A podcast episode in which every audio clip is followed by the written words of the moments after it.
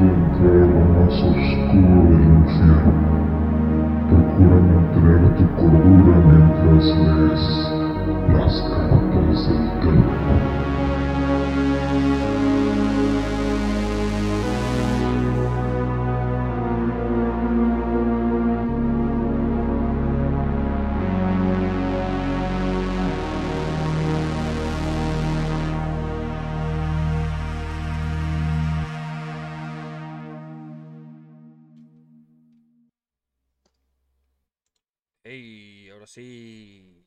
¿Qué onda? Buenas noches. Bienvenidos a una emisión más de Cartas de Terror. Ahora en miércoles, miércoles 9 de noviembre del 2022. Buenas noches, Eden. ¿Cómo estás? ¿Qué onda? ¿Qué onda? Buenas noches. Muy bien, gracias. Aquí reponiendo el capítulo de ayer que por fallas técnicas no se hizo. Pero aquí ya nos pusimos las pilas y nos vimos media hora antes para solucionar el asunto. Y aquí estamos. Así es, ya. Bien puliditos. Que a pesar de, de, de que media hora antes nos, nos conectamos, empezamos 10 minutos tarde. Sí, sí, sí. Ya, ni- ya ni así empezamos a la hora, maldita sea. Buenas noches a Cari Quirarte que está en el chat. Muchas gracias por estar aquí. No sé quién más. Ahí van a ir llegando y comentando poco a poco. Platicábamos un poquito fuera de, de transmisión de, de lo ocurrido en, en. ¿Dónde fue? En Apodaca, Nuevo León, que metieron armas. ¿y ¿Qué dice Cari? Los, los de aquí metieron armas en Providencia. Ah, los morros que metieron armas. Sí, pero en, en Monterrey, de, que intentaron degollar a un niño, otros niños dentro de, de una escuela. Y pues está ya. No son- está muy cabrón ese pedo. Pero, pues vamos. El, creo que hace, rato vi una noticia del Salme. Va a intervenir en esa escuela donde vieron, eh, donde introdujeron armas. ¿Qué es el Que deberían hacerlo en todas las escuelas, porque está ¿Qué es el cabrón. salme? ¿Qué es el salme? Ah, yo no te escuché como cortado. Ah, Es este, es el, es el, el- ay, centro de salud mental de este ambulatorios principalmente. No, es que sí está muy, muy gacho ya. Porque eran, ¿qué? Como de cuarto o quinto de primaria, ¿no? Estaban bien morrillos. Sí, No se pasan de lanza y están muy pinches locos. sí, pinches es pa- morros. pa- pasaron cosas bien gachas. El, también el niño que se ahogó en la clase de natación. Antes, antes a lo más que te juntabas para hacerle un morro era la ley del poste. Entre todos. Agárralo, ley del poste. Paz, güey. Y ni modo. Pero ahora ya están más pinches locos, ya los degollan y los balacean. Pero bueno, el episodio de hoy, que se suponía que era ayer, por el Día de- Internacional de la Radiología, el conocido Día del Radiólogo, pues el episodio de hoy es de un, un radiólogo, el radiólogo más famoso de la historia, posiblemente. Y Inspiración, no por cosas buenas. eh, mi, mi inspiración para ser radiólogo. Dije, ay, yo que soy como ese güey cuando sea grande. No es cierto. Bueno, como, como radiólogo era bueno, ¿eh? Estamos hablando que el güey empezó unos años después del descubrimiento de los rayos X, o sea, no tenían ni, ni 50 años de haberlos descubierto y pues fue de los que empezó a hacer cosas chidas y era bueno en ese tema, pero pues ya, ya iremos viendo qué, qué es lo que pasa con, con Ay, güey. este güey, el mismísimo Carl Tanzler. ¿Ya han oído hablar de, de él? Creo que sí. Este, yo la, la verdad eh, conocía muy poco de, de Tanzler. Eh, sabía lo que hizo, que no, no quiero adelantarme. Sabía como que por la cuestión de, de su salud mental, pero al, al estar investigando para el programa, sí, es, eh, me topé con varios datos que me sacaron de onda, incluso de lo que hicieron con él, es decir, desde su, su condena, Todo. su, su, su liberación, lo que hicieron con el cuerpo de esta Jeren Milagro Hoyos. Sin spoilers, sin Y spoilers. así que, Fue muy, muy extraño. Sí, estuvo, estuvo muy raro. Pero antes, pues el, se llegó la, la fecha y el sábado pasado estuvimos en el Fóbica Fest. Por fin, después de tanto, y creo que varios de aquí ayer por lo menos preguntaban cómo nos había ido y todo eso, y querían creo que platicar acerca de, de eso. Una, una muy chida experiencia, la neta. Me gustó demasiado. ¿La del, la del sábado? Sí, lo del sábado. Sí, estuvo, estuvo bien chido. sí. Ha sido de las, creo que de los mejores, supongo, los mejores episodios, bien relajados todos. Sí. Y la neta sí empezó a haber una dinámica muy padre de, de entre el público y nosotros. Y de hecho el Roger al final me dijo que se le pasó el asunto de, del tiempo. Así comentó él, ponle tú que sea cierto, ponle que no, yo espero, yo creo que sí, porque ese cuate es muy, muy, este, muy recto. Que él había, él, ellos había pensado, este, para durar dos horas, Ajá.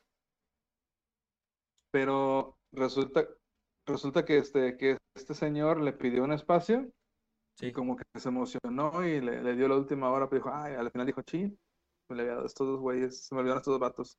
Ah, pero estuvo bien. Estuvo chido. Sí. Y el episodio pues ya, ya lo pueden encontrar ahí en, en YouTube, en Spotify, en las plataformas de podcast. Para que lo escuchen, la verdad que estuvo bastante, bastante chido.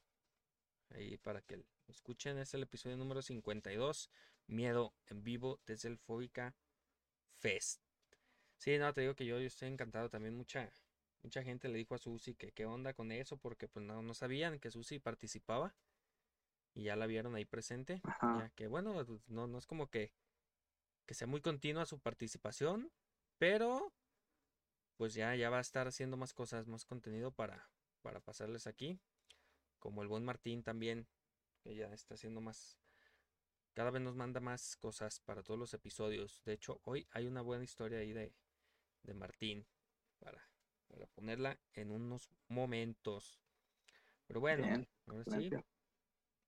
A lo que nos trunje chancha, dicen. Carl Tasner, ¿eh? Tanzler. Oye, les puse Tans, ¿dónde, dónde se escribe? Tanzler, Tasler, sin la N. No me acuerdo. ¿No fue, no fue la liga que les envié por WhatsApp? Que puse Tas, Tassler. Tasler, ¿sí, verdad? Qué güey. Bueno, Ajá. Tanzler, ya. Es lo mismo. Carl, Carlitos, le vamos a decir. El buen Carlitos. Ajá. Carlitos. Carlitos Tanzler nació el 8 de febrero de 1877 en Dresde, Sajonia, que era parte del Imperio Alemán. Por ahí de 1920, bueno, es que en realidad no hay, no hay mucha información de la vida de este güey. eh, pre, pre lo que lo hizo famoso. El güey eh, contrajo matrimonio en 1920 con Doris y con quien tuvo dos hijas. Ayesha Tanzler, nacida en 1922, y Crystal Tanzler, que nació en 1924 y falleció en 1934. O sea, a los 10 años falleció su segunda hija de difteria. O también conocida como... Ah, se me fue el nombre tuberculosis, una cosa así, pues no sé, no sé cuál de los Ujú. haya sido. Tanzler fue criado en Alemania, aparentemente eh, radicó un tiempo en Australia durante la Primera. Guerra Mundial y donde fue, eh, donde se supone o se dice que, que fue como prisionero de guerra. Entonces quizá ahí pues algo le, le sucedió en la cabeza. Tanzler emigró a Estados Unidos en 1926. Por la radiación. Eh, por la radiación se volvió loco. eh, yo creo que es eso, por eso, por eso estoy así. No, no soy yo, es la radiación. Emigró vía marítima desde Rotterdam hacia La Habana, Cuba, en 1926, en febrero de 1926. Desde Cuba, él emigró a Sever Hills, en Florida, en donde se encontraba su hermana, que ya tenía varios años emigrando ahí. Tiempo después, se reuniría con él su esposa y sus hijas, dejando a su familia en Zephyr Hills, Zephyr, eh, Zephyr Hills.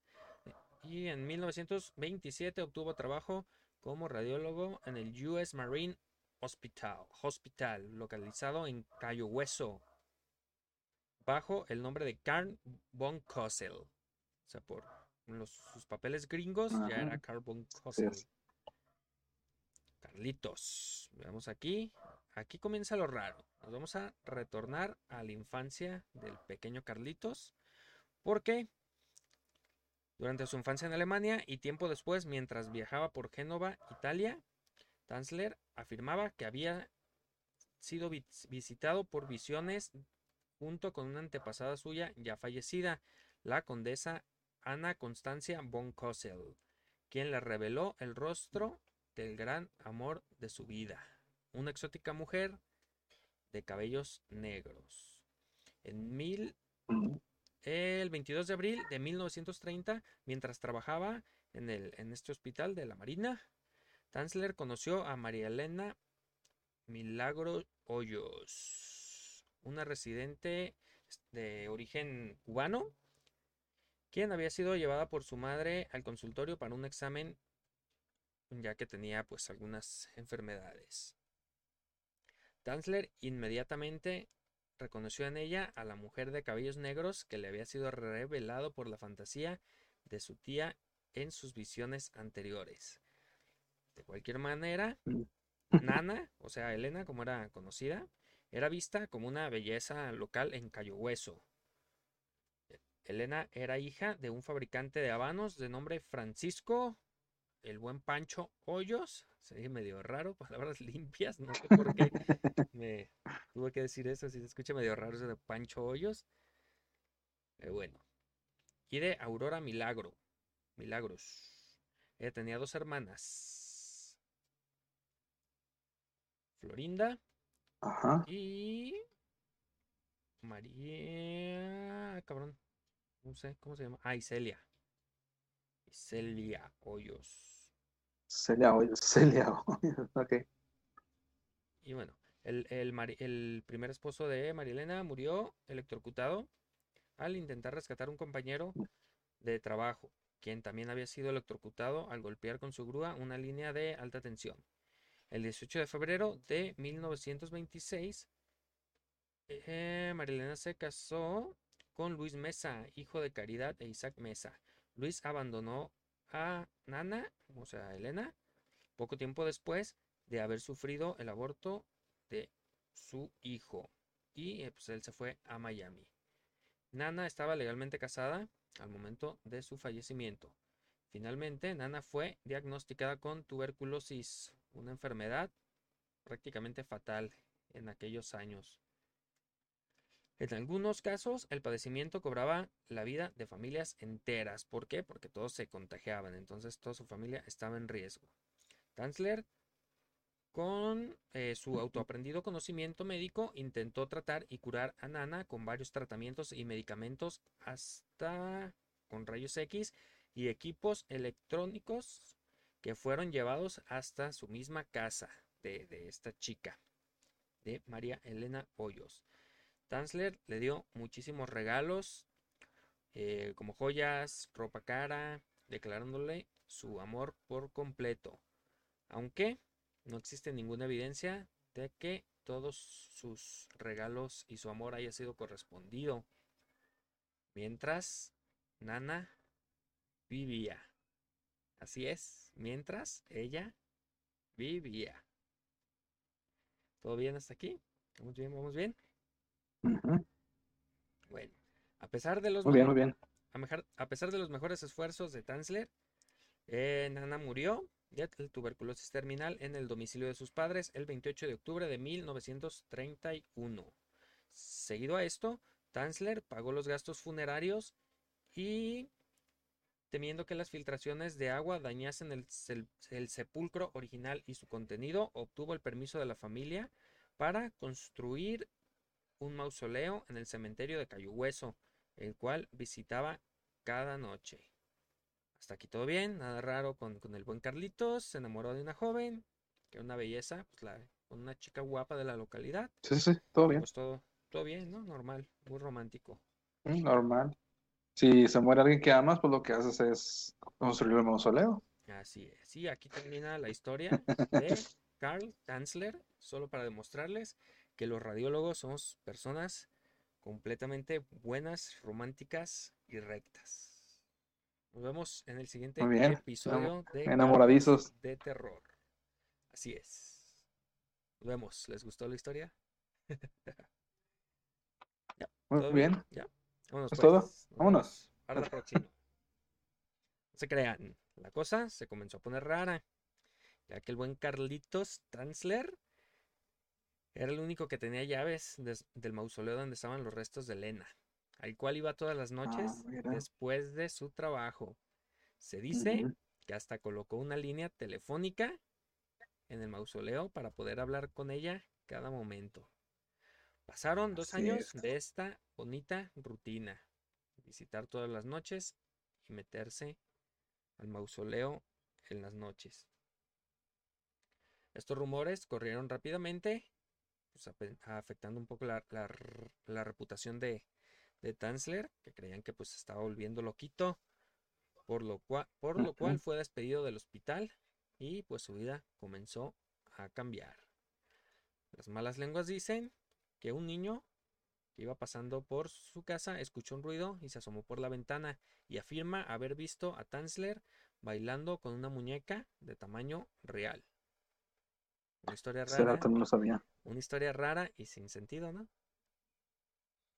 Porque Lo que yo he escuchado es que ve- vecinos reportaban que lo veían precisamente bailar con una muñeca, pero no tanto el, que un niño lo haya visto. Sí, no, de hecho fue el, bueno, en la mayoría de, de lugares donde vi, es un niño el que lo vio. Entonces como que el niño co- eh, corrió el rumor y empezaron a decir el rumor.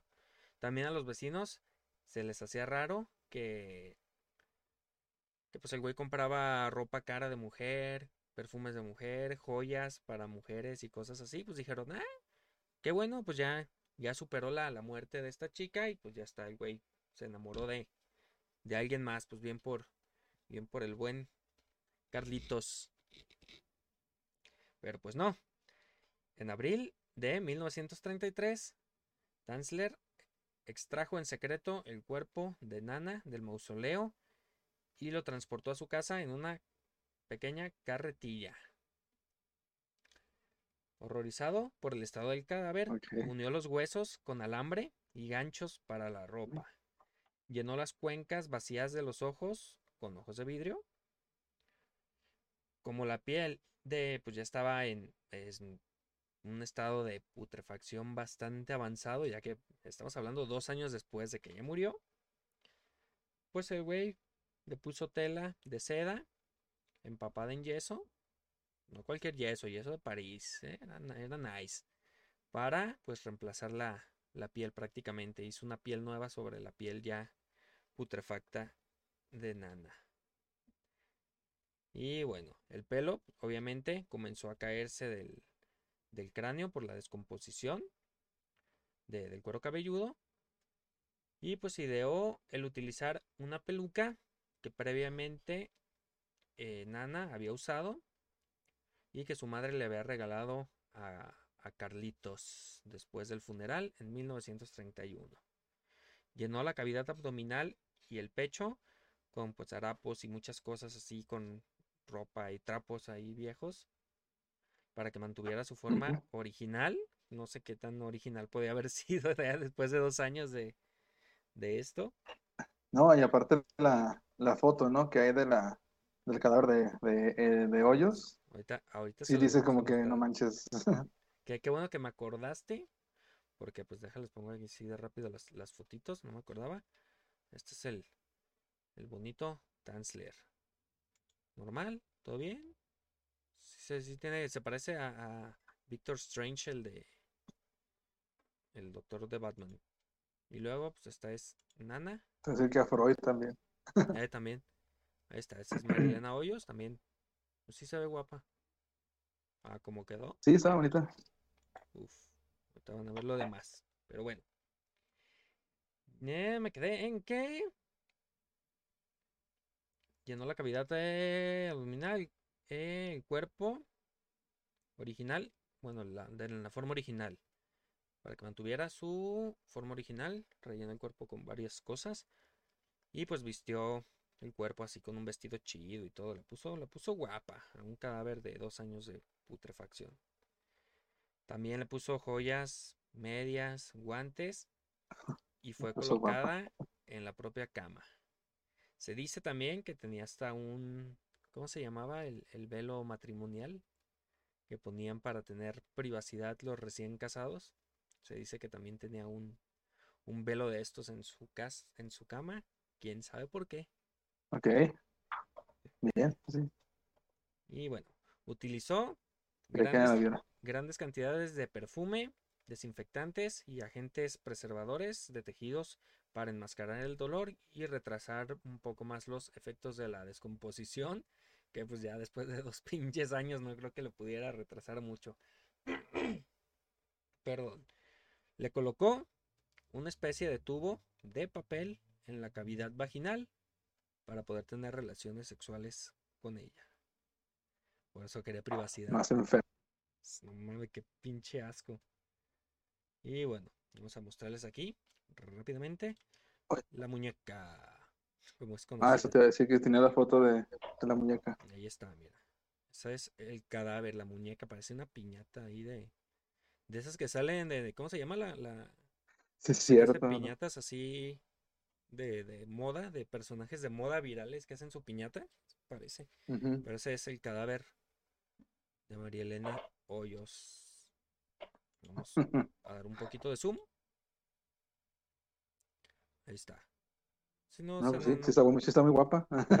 sí se parece mucho a la que estaba, ¿no? O sea, pues no, prácticamente es el esqueleto con algo más. Y esta, esta es la que está un poquito más fuertecita. Ah, chinga, ¿eso es, eso es verdad? Sí, supuestamente. Pero pues ya sin los ojos y levantándole la, la piel. En varios lados la Ay, busqué y, se dice que sí. Y por las cejas sí se me hace como que, que sí, mira. Esa es la de acá y esa es la Sí, quitándole el ojo. Entonces, sí se ve tétrica esa última. sí. No, sí está bastante, bastante gacha. Y pues como ven acá este, a este compa. Pues, enfermito el vato ahorita.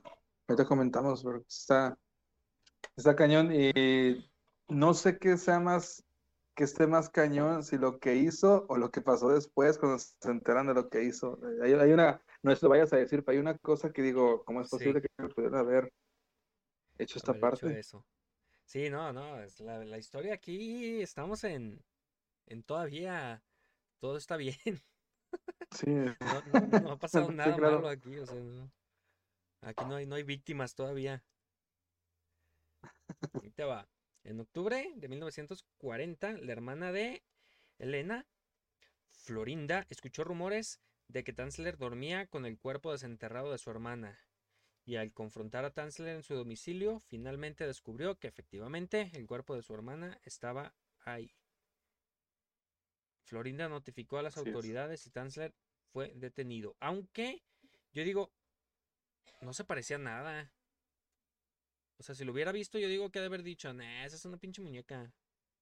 No, o sea, este güey sí se volvió loquito y que bueno, pero ya quién sabe viéndola en persona, también las fotos en blanco y negro. Quién sabe también el olor por más disimulado que estuviera. Sí, no, él, él, güey, él, sí, cuando me acuerdo que fui al, en, cuando, cuando estaba estudiando psicología, que fui al CEMEFO, uno termina oliendo medio feo, Sí, al este, imagínate él, güey, lo que, lo que olía, lo que olía, ¿no? Sí, no, yo me acuerdo ahí en la en la escuela de en la escuela vieja de medicina los a cierta hora quemaban los cadáveres o, o partes y ay güey, olía chicharrón, bien rico. Sí, bien gachito ahí. Entonces imagínate ahí Mm. podrido, pero es que no, y también la, la hermana, ¿no? Imagínate llegar y saber que este güey tiene el cadáver de tu hermana ahí. Sí, sí, no. Oh, mames, está, está bastante, no sé, güey, está cabrón. Sí está, sí está muy, muy fuerte. Y pues sí, muy, muy pinche raro. Ahí va, ahí va la parte botana de todo esto. Sas. Parte de todo esto, el buen Carlitos estaba construyendo una especie de cañón nave espacial con la cual pensaba enviar el cadáver al espacio para que su cuerpo se regenerara. A la madre. Y nada más que no, no, se me, no- se me fue el pedo de, de poner la foto, pero Ajá. algo así como que escuché que de algún lado había con- concedido como un tipo de, de tanque, como el cañón de un tanque de, de guerra, y lo estaba haciendo acá para disparar la, para disparar el cadáver al espacio para que se regenerara. O sea, pues el vato ya estaba completamente loco. Sí, estaba muy perdido. Si no, y hay fotos de esa madre y todo. y dije, ah, bueno, entonces de menos tenía, era un pionero en el, en la ciencia ficción, el vato. Pinche Sí, hay fotos de. Sí, sí, te digo que se me fue el rollo de, de ponerlas, pero sí hay fotos del pinche cañoncito ese. Parece de esos como de, del circo de, del hombre bala y ese tipo de cosas. ¿Ya lo viste? Ya, ya, creo que ya la, ya la encontré. Sí, búsquenlo, cañón de, de Carl Tanzler y, y le- les va a salir. Y bueno, De hecho, de hecho dice en la foto, en la parte de abajo. Elena, Elena's, Elena Airship, Chancellor from Castle, Key West. Y así como está una especie de llantas. La parte trasera es una de como de avión. Y la de delante sí tiene una, pues fuera una, una, tap- una tapadera de taparrosca. Tapa. De, ah, es que sí, sí, algo como de así. circo. Sí, no me acuerdo que era algo de un avión, como que tenía una parte de un avión el güey, y no sé qué, porque según él era, era ingeniero en barcos, según, según él, en la guerra. Eh, Entonces a lo mejor tuvo poquito conocimiento. Dice Cari, y luego buscaría como el principito. Ahí. Eh, o sea, supongamos, supongamos e- en un- una realidad alterna que el cañón hubiera funcionado y la pueda aventar al espacio. ¿Qué sigue? ¿Qué chingado sigue? O Voy sea, por ella. ¿cómo vas por ella? ¿También te avientas tú y luego quién va a ir por ti? No sé si el güey pensaba que iba a salir y llegar, no sé, a la estratosfera y a volver a regresar y no le iba a pasar nada a caer de no sé cuántos miles de kilómetros y se iba a desmadrar. O sea, no, no, no, no entiendo cuál era su, su pinche idea. Pero pues también digo, no estamos hablando de la persona más, más cuerda del mundo Pero, güey, de todo lo que hizo. Si ven la, la- el diseño de, del cohete de Elena, pues dices, este, ¿realmente pensaba que iba a funcionar? Sí, no, o sea, el güey estaba, estaba completamente convencido de que eso iba a funcionar. No sé si con eso de que los rayos X nuevos en aquel entonces, el güey dijo, "Ah, estos, ah, en el pinche espacio hay rayos X, rayos gamma, una madre, no, se ve que rayos gamma todavía no se descubrían.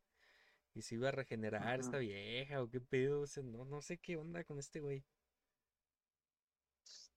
Pero bueno, de menos, de menos como que dijo, voy a hacer esto para cuando sepan todo lo que hice, pues se rían un ratito, ¿no? De todos mis, después de todas mis puercadas y de todo lo, lo grave del asunto, que digan, ah, no está loquita, estaba loquito nomás, pobrecito, no es un pinche enfermo de mente asqueroso, está, estaba loquito, déjalo.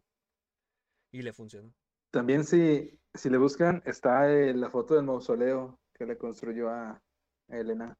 Sí, no, hay, mon- hay muchas, muchas fotos, pero dije, bueno, aquí nada más lo, lo básico, Ajá. porque, pues, ¿para qué? ¿Para qué Que es como una granjita. Sí, no, estaba grande. Pues el güey tenía, tenía, ¿con qué? Pues es que estamos hablando de los 30, 20, 30, entonces, no, o sea, no, no, no cualquiera dominaba los rayos X. Y ahorita hasta, hasta cualquier pendejo que, que tener un podcast es radiólogo, entonces, en aquel entonces. En en aquel entonces no cualquiera sabía. Pero bueno, Sí fue de los, de los primeros, ¿no? Creo que si lo mencionaste al principio. sí, pues es que fue en mil, ¿qué? 1880 y tantos que se descubrieron Ajá. rayos X, o sea, tenían menos de 50 años. Oye, y, en la carrera lo, lo oíste mencionar, o sea, fuera de la cuestión de la necrofilia, ¿lo oíste mencionar? A Tanzler no. No, de hecho hasta después supe. Eh, no, no, nadie lo menciona. No muchos lo conocen, de hecho. Pero sí.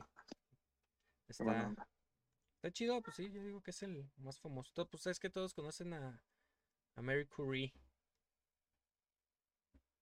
Mary Curie, ¿qué?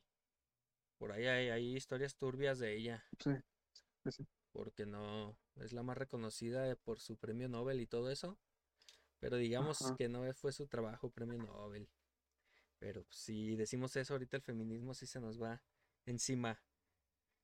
Digamos que digamos que por ahí se robó el trabajo de alguien más y lo estudió más a fondo junto con su esposo, que nunca recibió crédito de nada a su esposo. Porque Mary Curie era hija de ricos y era pues la del dinero. en, en- en aquel entonces no había referencias a APAS, entonces, eh, APA, perdón, entonces no, no pasa nada. Sí. Sí, pero sí, son cosas así que bueno. No, no- no es tema, no es tema. Y bueno, vámonos así.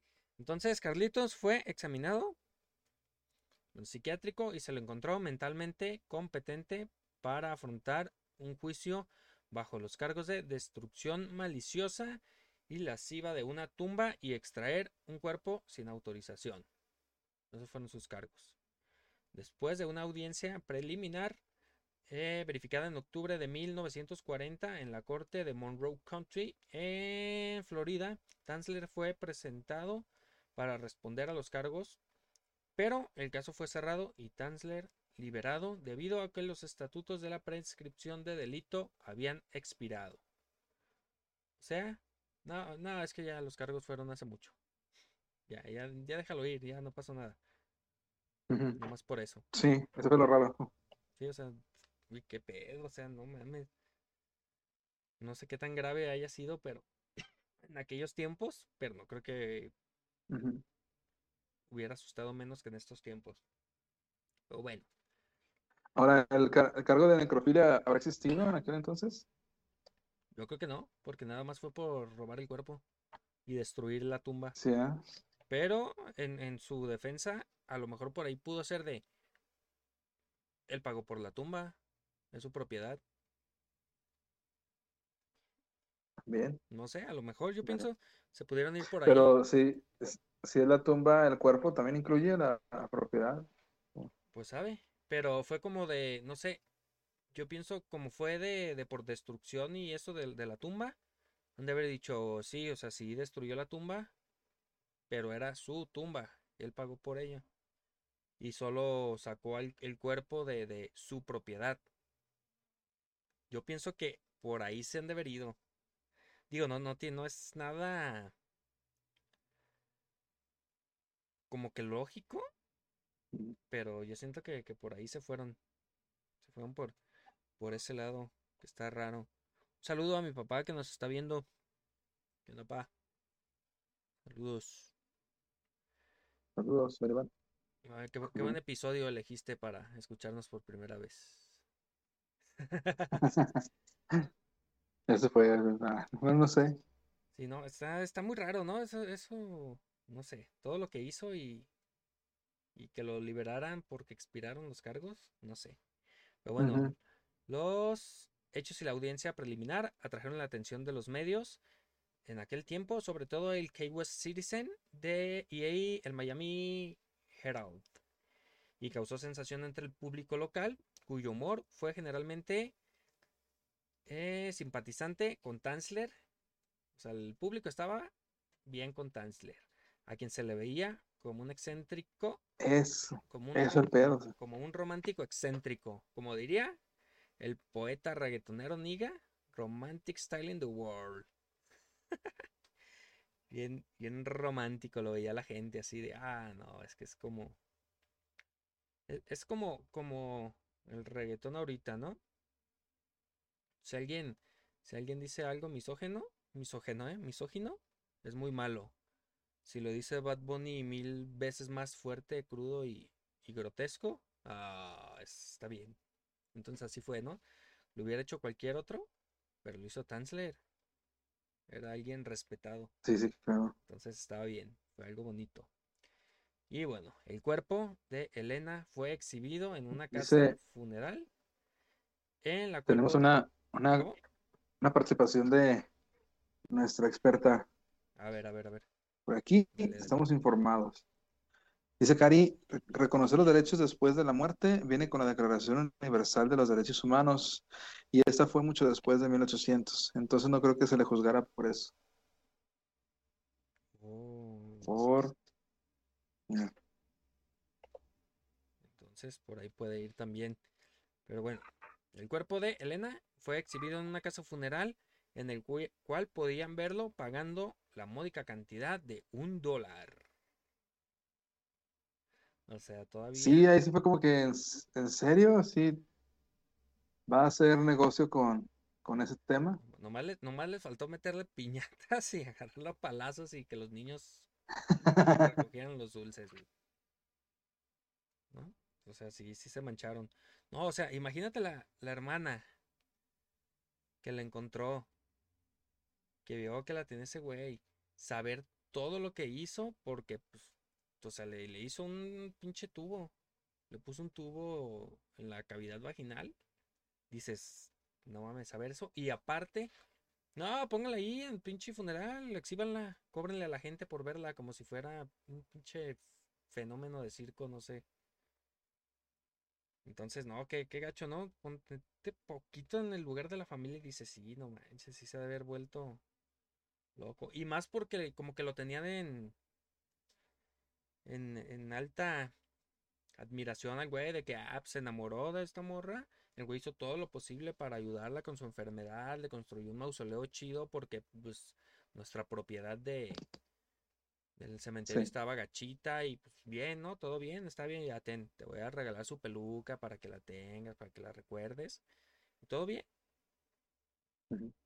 Pero ya después de todo esto, y el pinche coraje de, de saber que, que estaba libre así como si nada, y que era hasta famoso y que la gente lo veía y ah, qué chido, ahí va ese güey, qué, qué buena onda es este vato. No, no Es enamoradizo. Yo creo que en estos tiempos sí ya hubiera llegado un güey y lo mata. Un familiar. Sí, no, seguro. Fácil. Y bueno, después de Pero, todo, perdón, ¿qué, qué fecha fue lo de Tanzler? Fue, a ver, empezó todo. En el 33 fue cuando extrajo el cuerpo. Y en el 31 murió. Está María Elena Hoyos. La conoció en el 30. En el 30 la conoció. En el 31 murió. Un año después murió. Y dos años después la desenterró.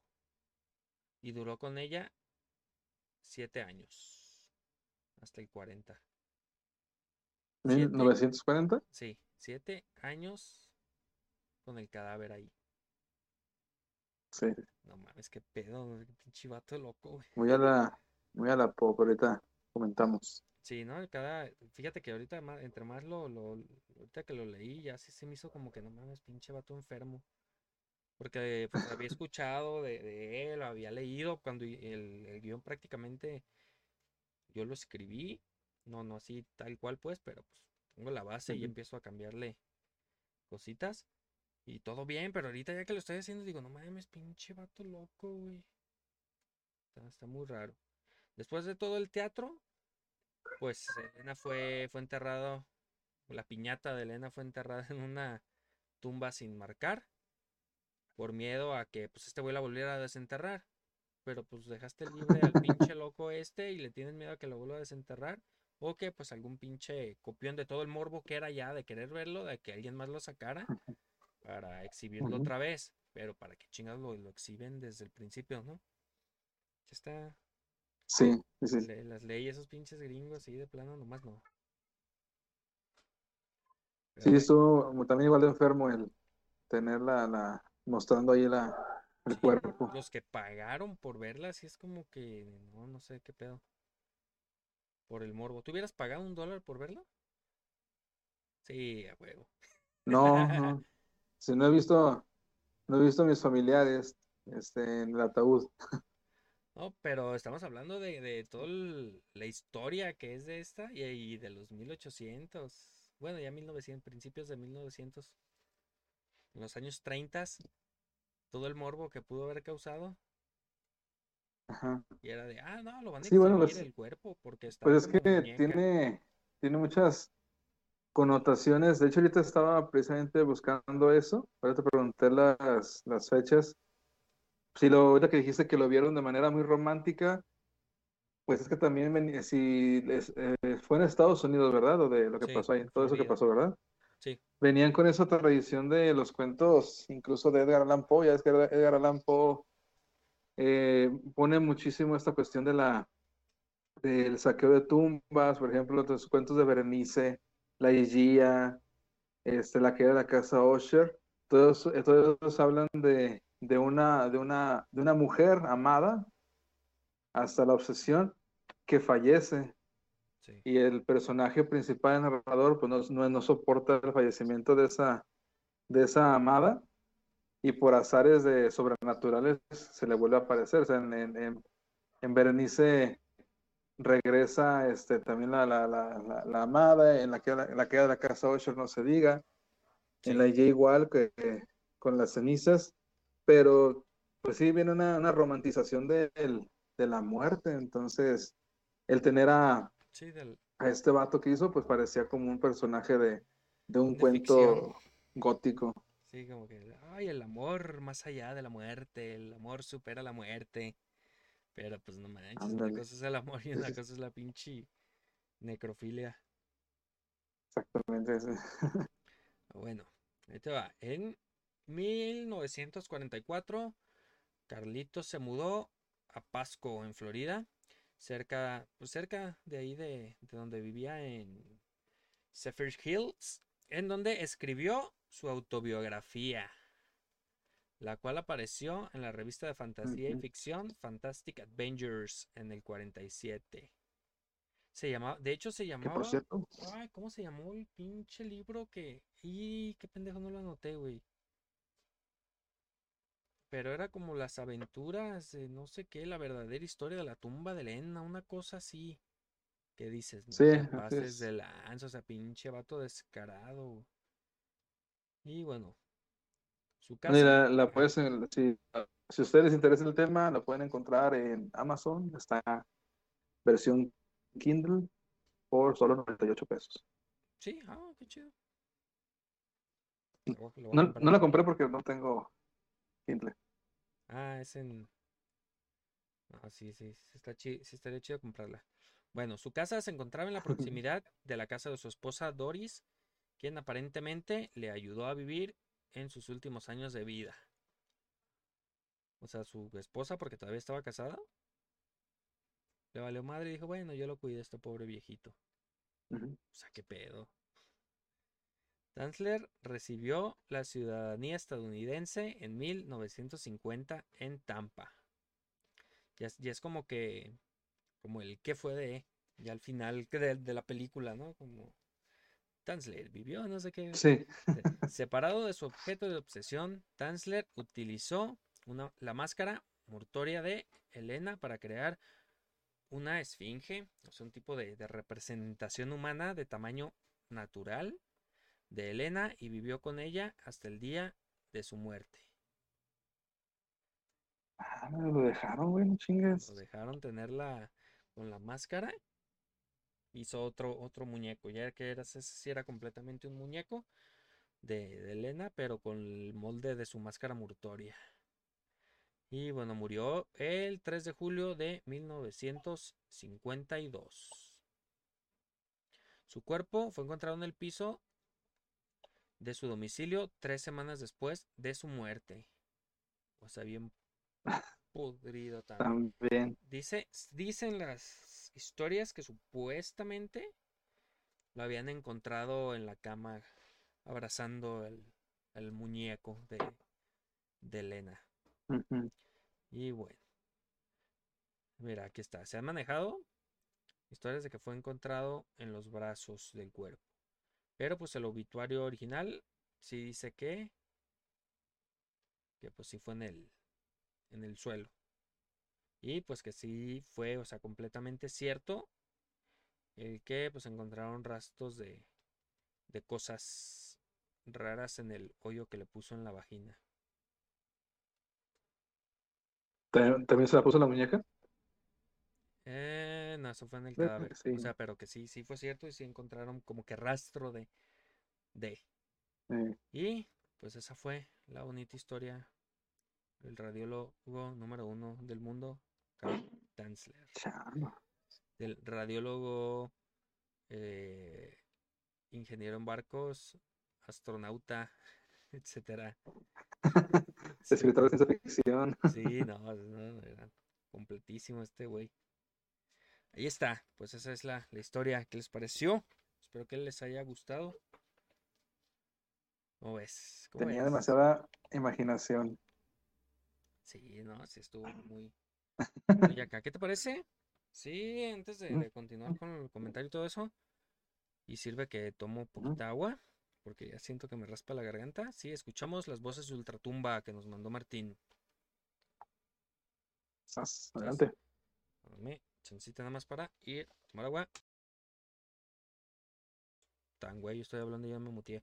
Dejamos con las voces de Ultratumba que nos dejó el buen Martín. Síganlo en sus redes sociales como Martín HA y en, Yout- en TikTok está como No Soy TikToker.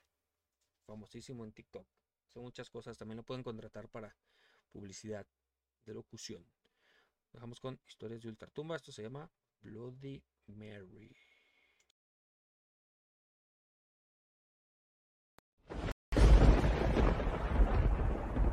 Cartas de Terror presenta.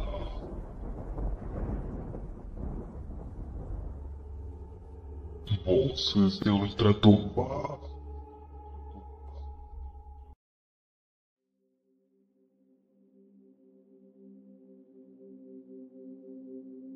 Mary era joven y muy hermosa. Tenía 15 años y estaba en la flor de la vida. Sin embargo, a pesar de su belleza, era muy vanidosa. Vivía enamorada de su imagen, sobre todo de su larga cabellera, que peinaba cada noche exactamente 100 veces antes de acostarse. Un día, un conocido de Mary, cansado de que fuera tan presuntuosa, se escondió en el armario de su habitación.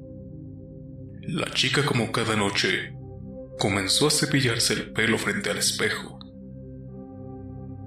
Justo en ese momento, el joven saltó de sorpresa y con unas largas tijeras en mano, atacó por la espalda a Mary. Le tapó la boca con un pañuelo para que no gritase y comenzó a cortar toda su melena.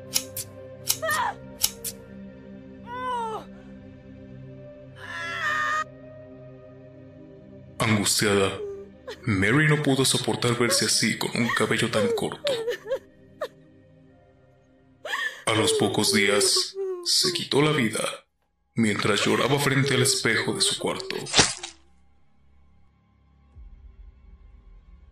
Desde entonces, su espíritu ha quedado atrapado en los espejos.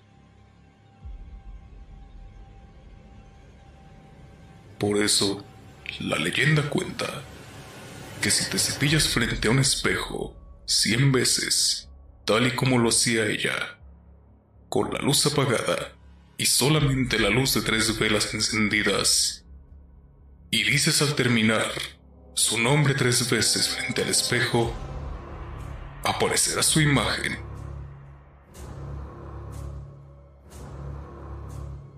Pero cuidado, porque puede llegar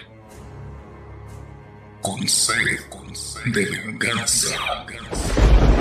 Bloody Mary. Bloody Mary. Bloody Mary.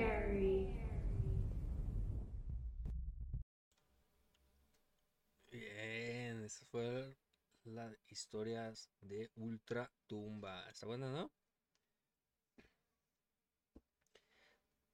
Estás muteado. ya hablábamos poquito de, eso en un episodio, ¿no? Que fue en el, no me acuerdo en qué episodio hablamos poquito de Bloody Mary, así como por encimita. De hecho, creo que Martín también comentó eso. Como que de ahí le gustó y dijo, ah, deja la historia.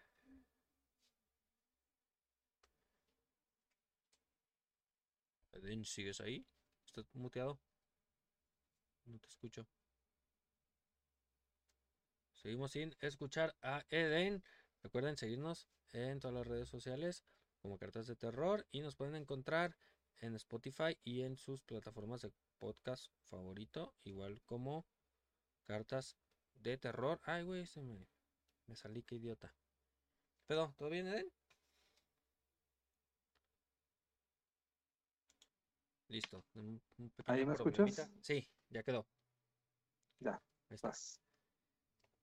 Y pues bien, ¿no? Ah, sí, decías que lo platicábamos en un episodio, sí.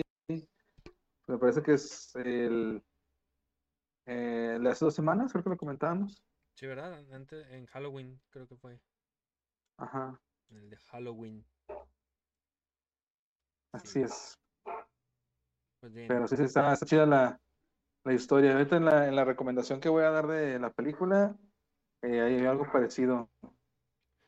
tus, tus conclusiones de Carl Tanzler. Espérame. Estuvo muy. Ya, tenía que toser. Ah.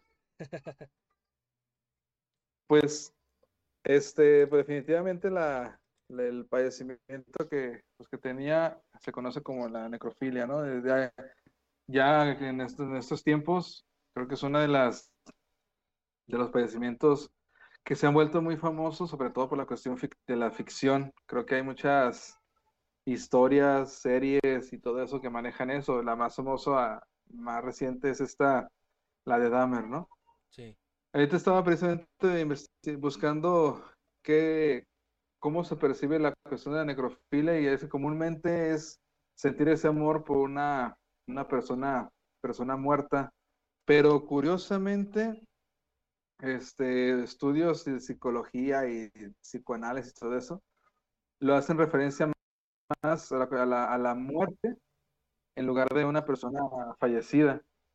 Entonces, este, una cuestión más psiquiátrica lo plantea desde una postura de, de no poder precisamente eh, solucionar esa especie de duelo de alguien que perdimos y que amamos demasiado y lo queremos incluso retener una, de una manera muy este, eh, eh, psicótica, podemos decir de alguna manera.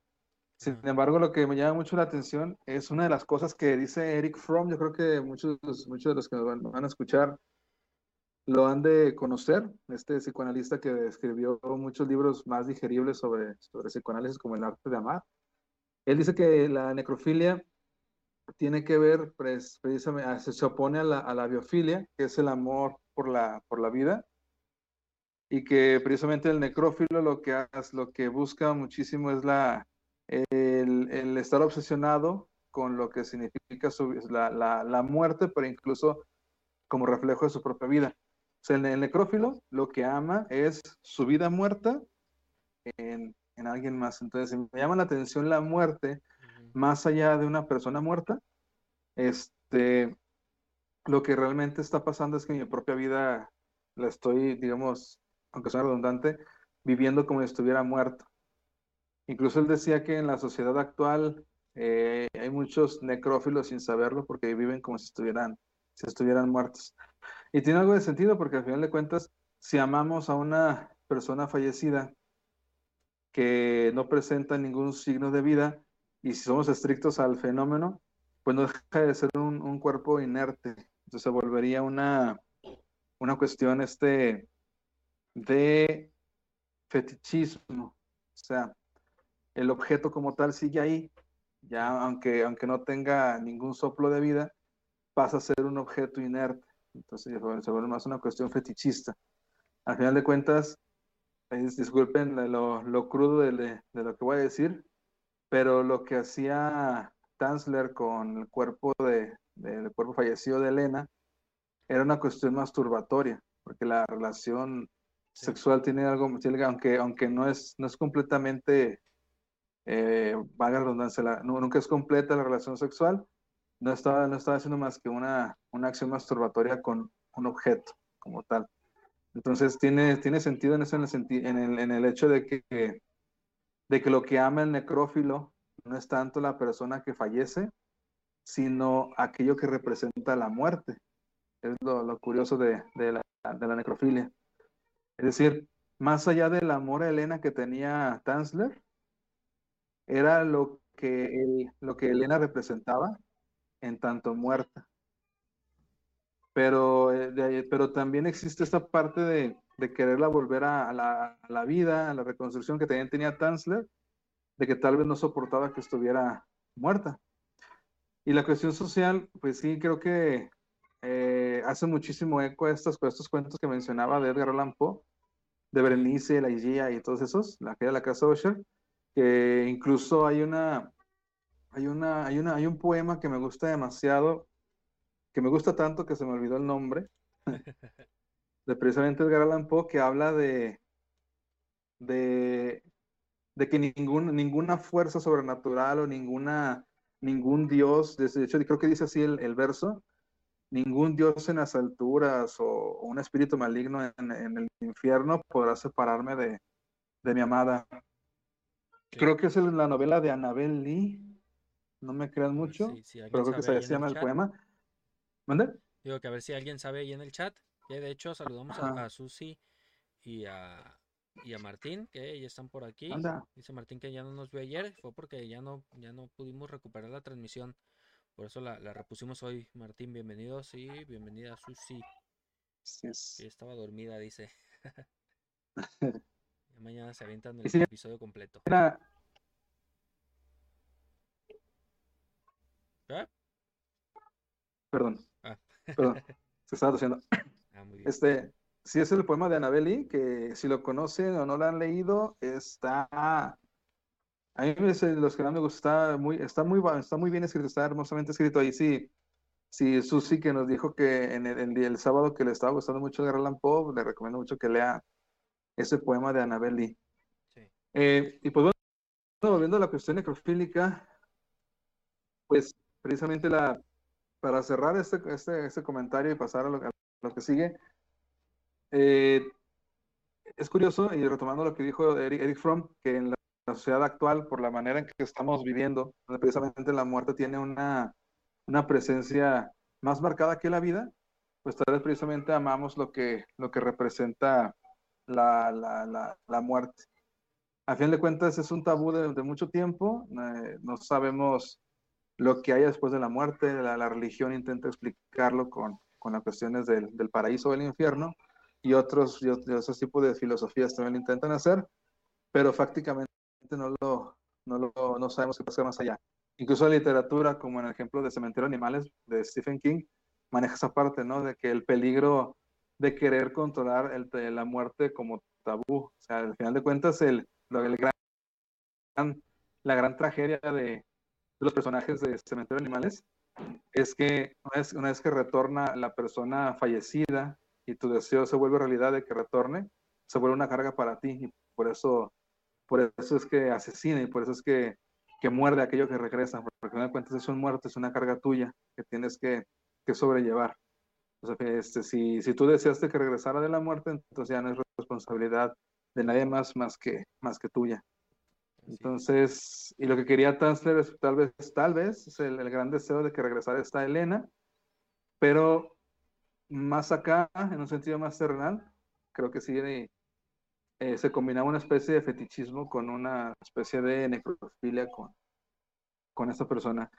El, se me hace muy significativo que le haya puesto esos tubos en, en la cavidad vaginal, este, para tener relaciones con, esa, con ese cuerpo, y para mí es una acción más masturbatoria que otra cosa. Eh, no creo que haya sido como que el amor, ya que, que lo hayan idol y, y, este, idolatrado como que el amor después de la muerte, porque así lo marcan, así como sí. que más allá del amor, más allá de la muerte, pues eso ya es romantizar un, un este, un acto, pues, ¿cómo puedo decirlo? Reprobable. Pero bueno, es, todo se, casi todo se romantiza para, para aligerar la- lo, Sí, lo fuerte. horripilante que puede ser No, el ¿y ser sabes humano. a qué fue lo peor que- de todo? ¿Qué, qué dijo la, la Iglesia Católica que fue lo peor de todo esto? No, ¿qué dijo? Que tuvieron relaciones y no están casados. Ah, sí, sí, sí, claro. Eso fue lo malo, ¿eh? Eso, por eso el sacramento. infierno. Tanzler. No, no es cierto. No es cierto. Dice que, que es, que no me acuerdo en dónde vi que dice la Iglesia Católica que es ilegal tener relaciones sexuales sin estar casados a menos que sea con niños. No, no manches. No en South Park, una madre así. Pero bueno. Así es. Comentarios, comentarios finales. O ya nos vamos a la recomendación de la semana. Que me está preocupando. que Dice Susi está que sí, lo voy a buscar. poquito.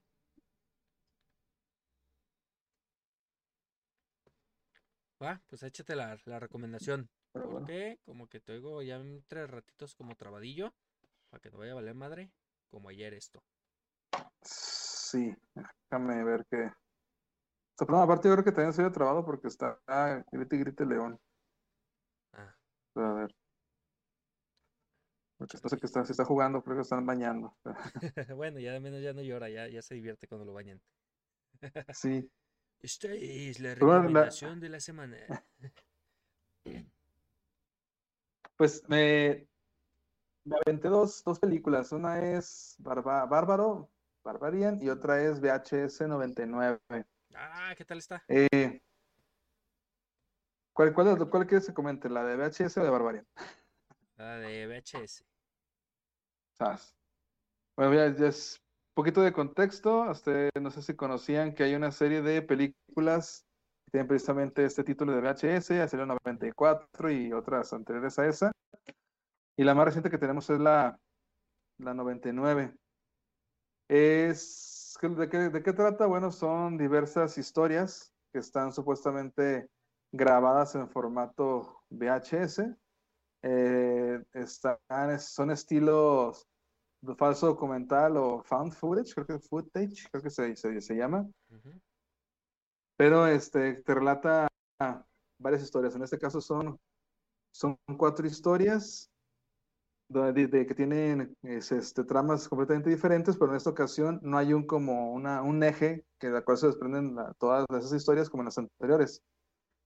Eh, de las cuatro historias, ya ma- a mí me, me- gustaron muchísimo la segunda, que tiene que ver precisamente con un, con un, este, con un entierro prematuro, vamos a decirlo así, pero trata sobre una, una novatada de una, de una muchacha que quiere, que quiere entrar a una hermandad, de esas que se llaman alfa, beta, gamma y todo eso, Ajá.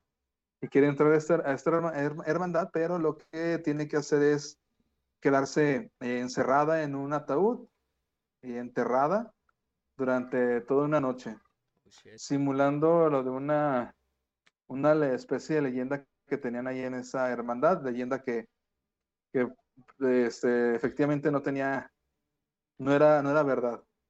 Entonces, el- los ángulos de la cámara están, están bien chidos, o sea, sí te genera esa especie de claustrofobia.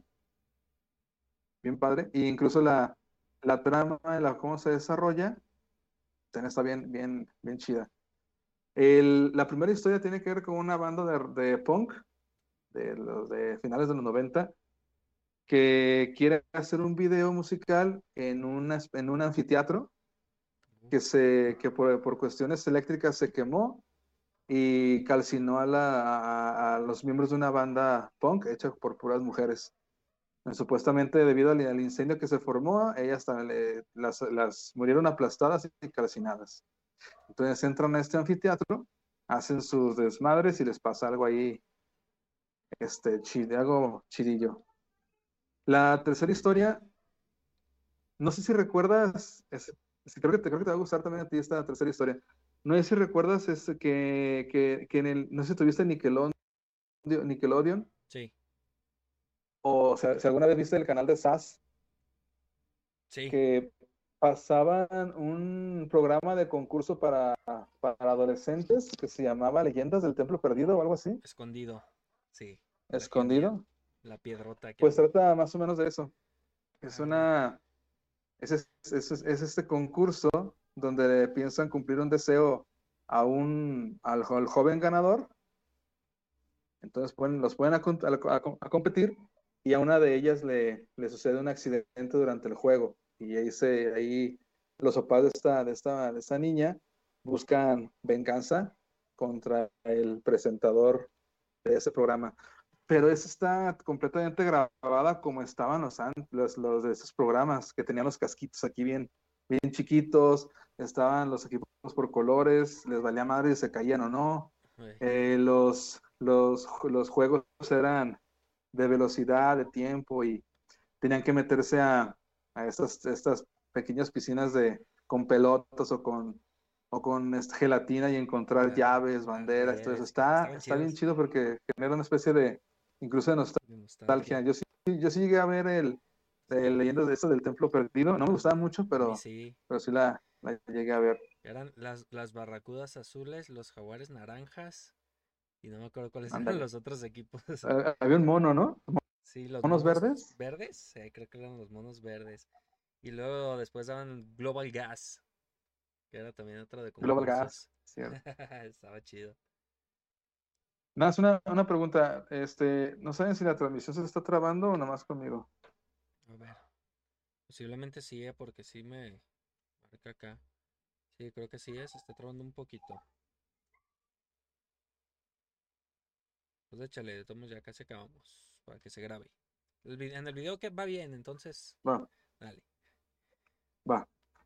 Este, entonces, este, ese fue uno de los que más me gustó. Realmente, mm, yo nada más había visto VHS 94 y no me gustó nada, pero esta VHS 99 sí está chidilla, me gustó muchísimo las, las historias esas que estoy comentando, pero tal vez la que, la que menos me latió fue la última, que es de unos, de unos vatos que en, en una sesión espiritista son arrastrados por un demonio al infierno y ahí se desarrolla una, una historia un tanto, Chafa. pues un intento de surrealismo, pero ya es que el surrealismo no, fun- no funcionaba más allá de Luis Buñuel y Salvador Dalí. Ya todos los demás surrealismos ya estaban muy chafillas. Sí. Pero en general se disfruta muchísimo la película. eh, no, no, no es cansona. Mí en lo personal no me cansó. Eh, disfruté mucho las, las historias, la forma en que están contadas y desarrolladas. Entonces, si la pueden ver, hay que meterse a, a la cueva de Ana. Ahí está, eh, de manera gratuita. No sé si, si ya Netflix, si, ¿no? prueba- si todavía está en los cines, o sea, alguna vez estuvo. Pero ahí, la pueden encontrar. Eh, está muy, muy padre. Sí, no, no me acuerdo yo en dónde vi que estaba. Y la de. ¿Perdón? No, no me acuerdo dónde vi que estaba. A lo mejor fue en la cueva de Ana. Pero yo como que me acuerdo que la vi en una plataforma. Yo, yo ahí la vi en la cueva de Ana el, el domingo pasado. Ahí está. A ver si nos la aventamos en Y días en Twitch. La otra, la otra de Bárbaro, no sé si llegaron a ver los, los promocionales, los trailers y todo eso. La promocionaban como una comedia, como una comedia de, de- de horror, pero nada que ver. De hecho, aparece como actor este Bill Ska- Skarsgård, o sea, ¿cómo se llama? El, el actor que, así, que hizo de Pennywise en la, en las últimas, en la última versión de, de la película Eso. Ajá.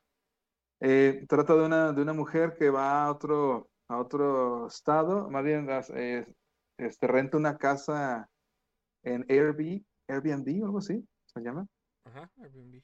Y se da cuenta que es la casa que ella rentó ya está rentada por alguien más, el que la rentó es este cuate de Bill, Bill Skarsgård. Eh, total, este, se empieza a desarrollar ahí la historia de que entra a la casa y empieza a desconfiar de él, etcétera, etcétera. Y descubren que hay un secreto muy oscuro en esa casa y en la zona donde habita, donde, en la zona habitacional donde se encuentra esa, esa, esa casa.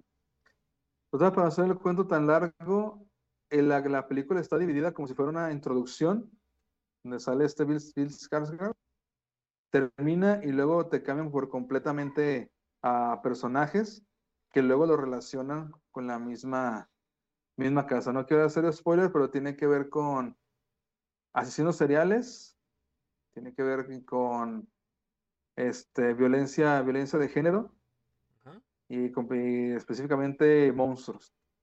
Pero lo que, lo que me molestó, no me molestó, sino lo que creo que, que se me hizo muy presuntuoso de la película fue lo, el, maniqueísmo que maneja, manejaron mucho. El maniqueísmo es como que todos son muy buenos y todos son muy malos, como la literatura clásica. Acá, por ejemplo, el maniqueísmo es que todos los hombres son unos estúpidos y las mujeres este, se meten en problemas de manera circunstancial. Y creo que manejan muchísimo esta cuestión de, de- género.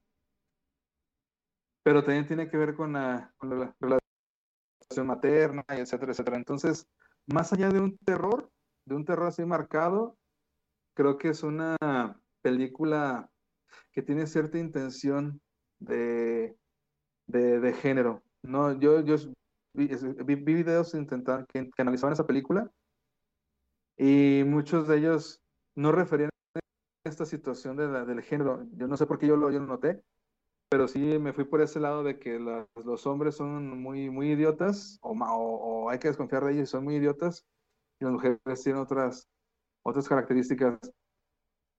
Eh, él- yo me animé a verla porque escuchaba muy buenas reseñas de ella, pero debo decir que hablando de VHS y, y Bárbaro, me voy por, por VHS. ¿no? La de Bárbaro, supongo que Bárbaro lo puedes, no, no la puedes ver y, o si te la perdiste, no pasa nada. Como que te la pueden platicar y, ah, ok, ya, ya es todo. Es de la que pones para quedarte dormido. VHS, ¿mande? Es la que pones para quedarte dormido. Sí, porque al final suceden, bueno, bueno, me, me voy a- voy a hacer spoiler para dar un ejemplo. Va. Imaginen esto, está el monstruo Spoiler principal de la... ¿Perdón? Spoiler alert. Bajo su riesgo, sigan Spoiler escuchando alert. esto.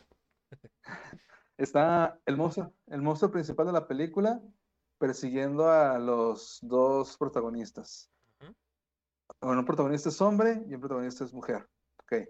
Entonces suben a, a- como si fuera una toma de agua grandota. Y en la parte de arriba llega primero el hombre, la, la mujer se queda atrás, el hombre no espera a la mujer, llega a la cima y entonces la mujer llega a duras penas porque está herida de un balazo. Entonces el hombre, el, la mujer le dice al hombre, tienes una pistola. Entonces este, el, el cuate saca la pistola, se le resbala y se le tira hacia, hacia el fondo de donde venía. Pues se le cae la mentada pistola. De una de esas escenas más estúpidas que he visto. Pero con una intención, o sea, es estúpido por algo, no es estúpido de gratis. Eso es a lo que voy. Ujú. Entonces el, el hombre, al verse amenazado porque viene el monstruo y la mujer está tirada, herida, le ocurre la grandiosa idea de decir, todavía puedo salvarme. Entonces agarra a la mujer de las greñas y la tira hacia el vacío. Porque el hombre, el hombre adivinó que el monstruo iba, iba a, a aventarse por la mujer. Ajá. Entonces, a lo que voy es esto, que ese, ese tipo de, de situaciones pasan al, al, al hombre este que sí tiene razón de ser un, un idiota, por, por, lo, por como lo caracterizan y lo que hacen en la película, este, así está dibujado como tal, las, la- las acciones del hombre son como que muy impulsivas y, y así se va a equivocar, Es Homero y es Simpson. aprovechado. ¿Dónde? Es Homero Simpson. Más o menos, ándale. Entonces, hace eso. Entonces, esas, esas escenas dije, "Ah, no, no, digo, insisto, no es que me molesten, pero, pero digo, ah, películas cuando son muy intencionadas, me cansan muchísimo. O sea, Sí. cuando eh, en lugar, en lugar de que una película me canse porque ya sé que va, en qué va a terminar, a mí me cansan pues, porque noto que, que está hecho para algo, ¿sí? Sí. crítica social bien intencionada, bien marcada, y, y, este, como, que, como si te quisieran implantar una idea forzosamente. Así de sencillo. Entonces, si quieren ver cualquiera de las dos, váyanse por VHS, desde mi punto de vista, para no hacer ya eso tan largo. Muy bien, sí, la, la voy a ver, la voy a ver. Y bueno, dice Susi que suena bien esa película. Me imagino que es la de VHS. Y tiene la transmisión atrasada. Pues vámonos porque, no sé, ya Mm. como que esto ya se está saturando, no sé qué pedo. Y ya la veo muy, muy Sí. trabada la transmisión. Y bueno, pues esto es todo por hoy. Muchas gracias a los que nos acompañaron, gracias a los que nos ven, muchas gracias a los que fueron al, al Fóbica Fest a vernos y a los que han visto el episodio.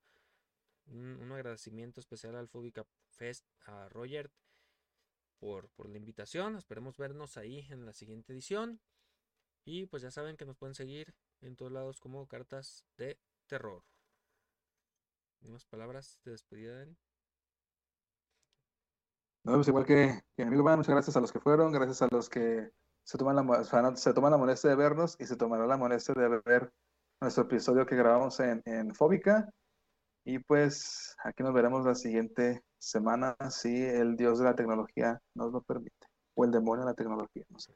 Así es, los que, luego. los que llegaron ya con el episodio avanzado, eh, queda en, en plataformas de podcast y YouTube para mañana, mañana en la mañana en cuanto se despierten, ya va a estar. Así que, pues nos vamos. Muchas gracias a todos por acompañarnos. Fue Cartas de Terror. Adiós.